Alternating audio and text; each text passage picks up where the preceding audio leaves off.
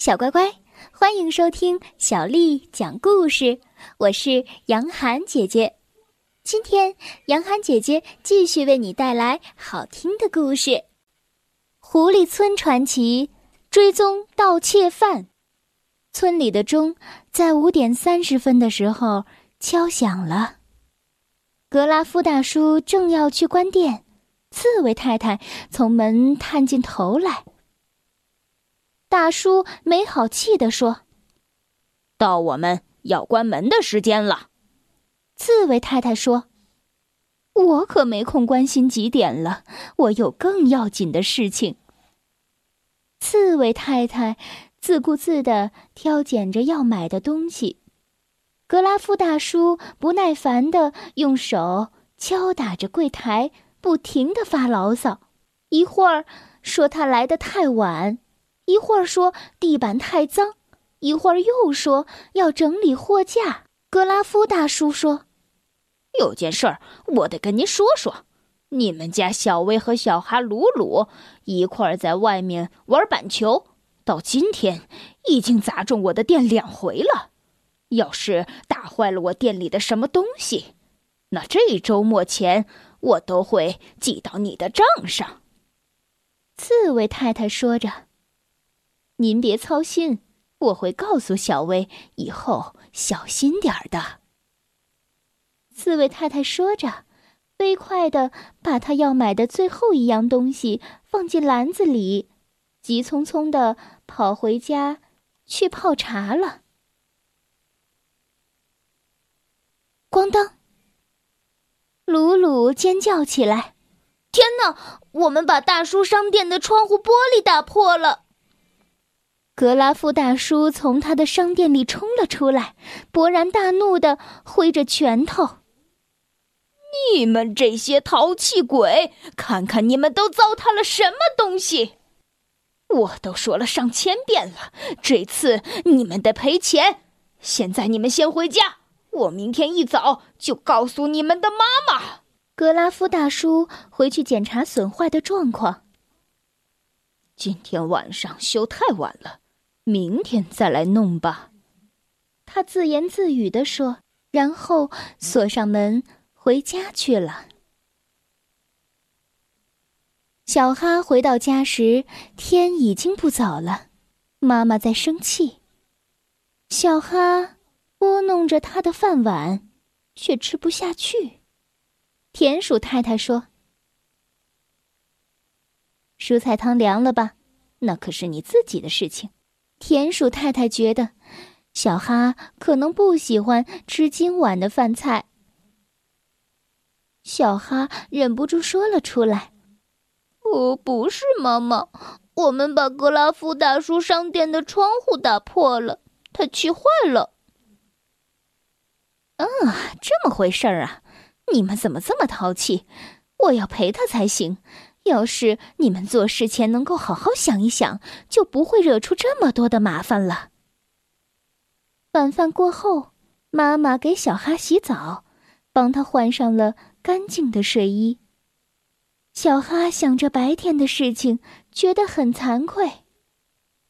好了好了，发生了就发生了，你们明天早上去见大叔，想个办法赔偿他一下损失就好了。妈妈边说边给他一个晚安的吻。您的办法真好，妈妈，我知道我们能解决好的。小哈已经觉得舒服多了。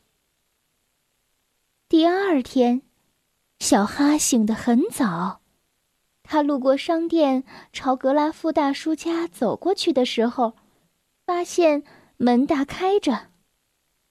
他朝里面瞄了一眼，希望能看见大叔。可他看到的却是空空如也的货架和箱子。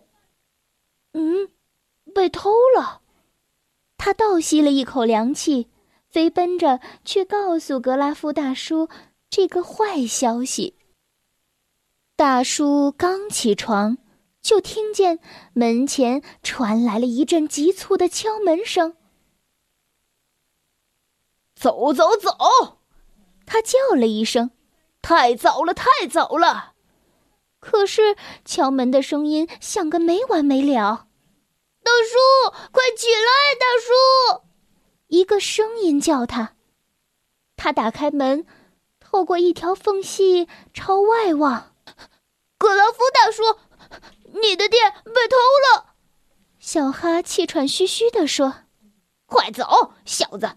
你们的傻笑话真是把我烦死了。”大叔怒气冲冲地说：“哦，是真的，快去看看吧。”格拉夫大叔抓起他的外套，关上门，跟着小哈朝商店跑去。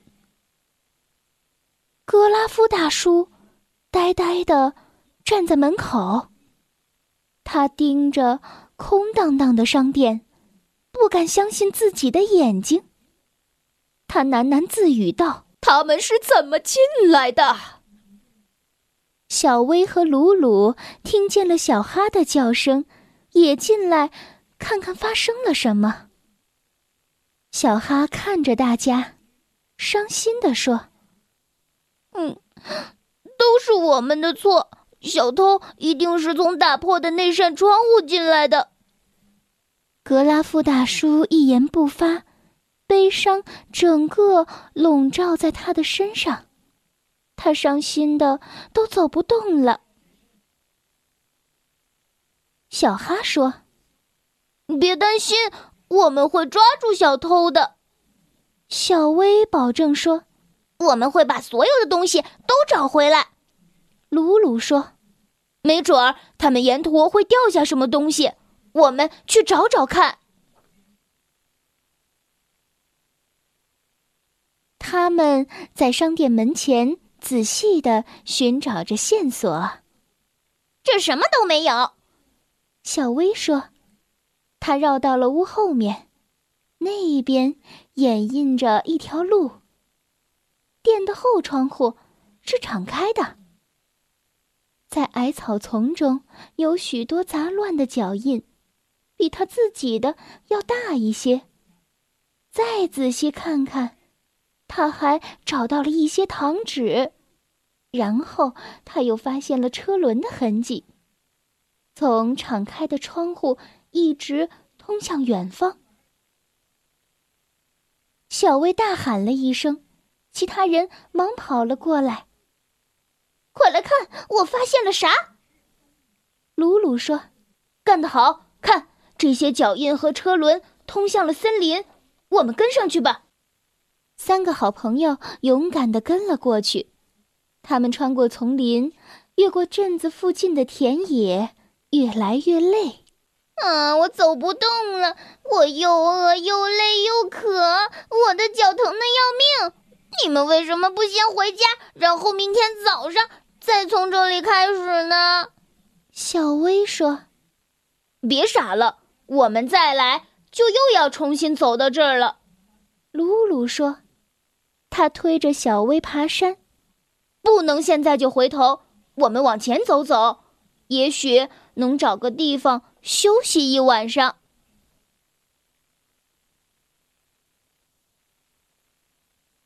翻过山后，他们沿着踪迹又走了一里的下山路。月光下，山谷对面的路就像一条缎带一样伸展开来，穿过低矮的草房，越过潺潺的山涧小溪，跨过老旧的古桥。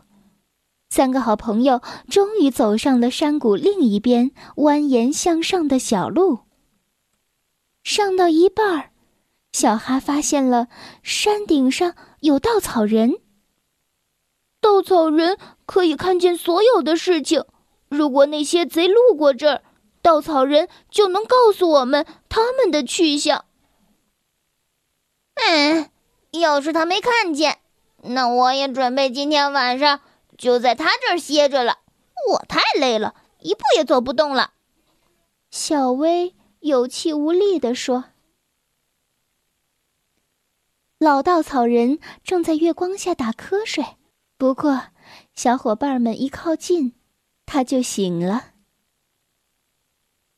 谁？谁在那儿？小哈问。你能帮帮我们吗？格拉夫大叔的店被洗劫一空了，我们正在抓贼呢。你有没有看见什么可疑的人？哦，有些无赖就是强盗邻里扎营，他们路过的时候，好像好像拖着一辆沉重的车，没准儿那就是你们要找的。稻草人想了想之后说。小哈、鲁鲁和小薇谢过稻草人，跟他道别之后，不顾疲倦的又上路了。小乖乖，今天的故事就为你讲到这儿了。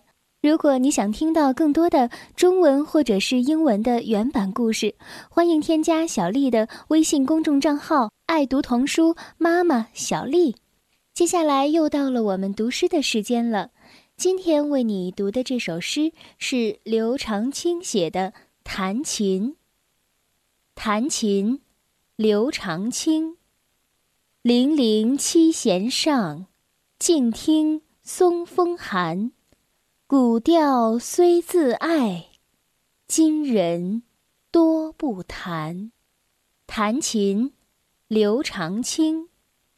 零零七弦上，静听。松风寒，古调虽自爱，今人多不弹。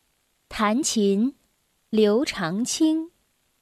泠泠七弦上，静听松风寒。古调虽自爱，今人多不弹。